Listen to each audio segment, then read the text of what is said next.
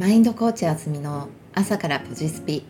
おはようございます。マインドコーチのアシュリーあずみです。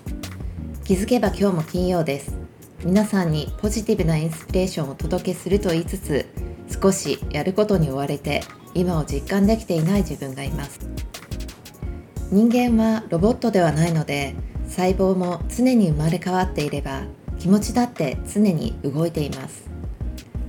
なので自分で調子がいいなと思う日もあればなんか本調子じゃないなって日は誰にだってあると思います。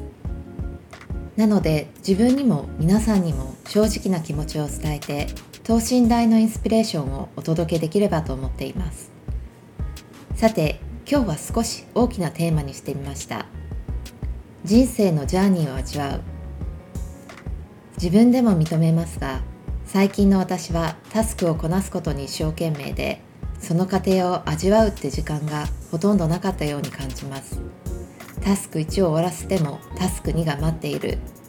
もともとワクワクして始めていたはずのものが立ちはだかるようなやらないといけないことと化していたのです。そんなマインドではもちろんはつらつとしたエネルギーも湧き出てきません。そこでふと原点に立ち返ってみました。どうしてこれを選んだんだろうって。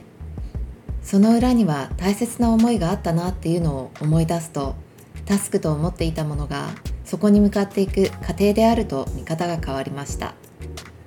人は日々変化していてそれは人生のジャーニーです。せっかくの人生をただこなし仕事で終えていくのは寂しいと思いました。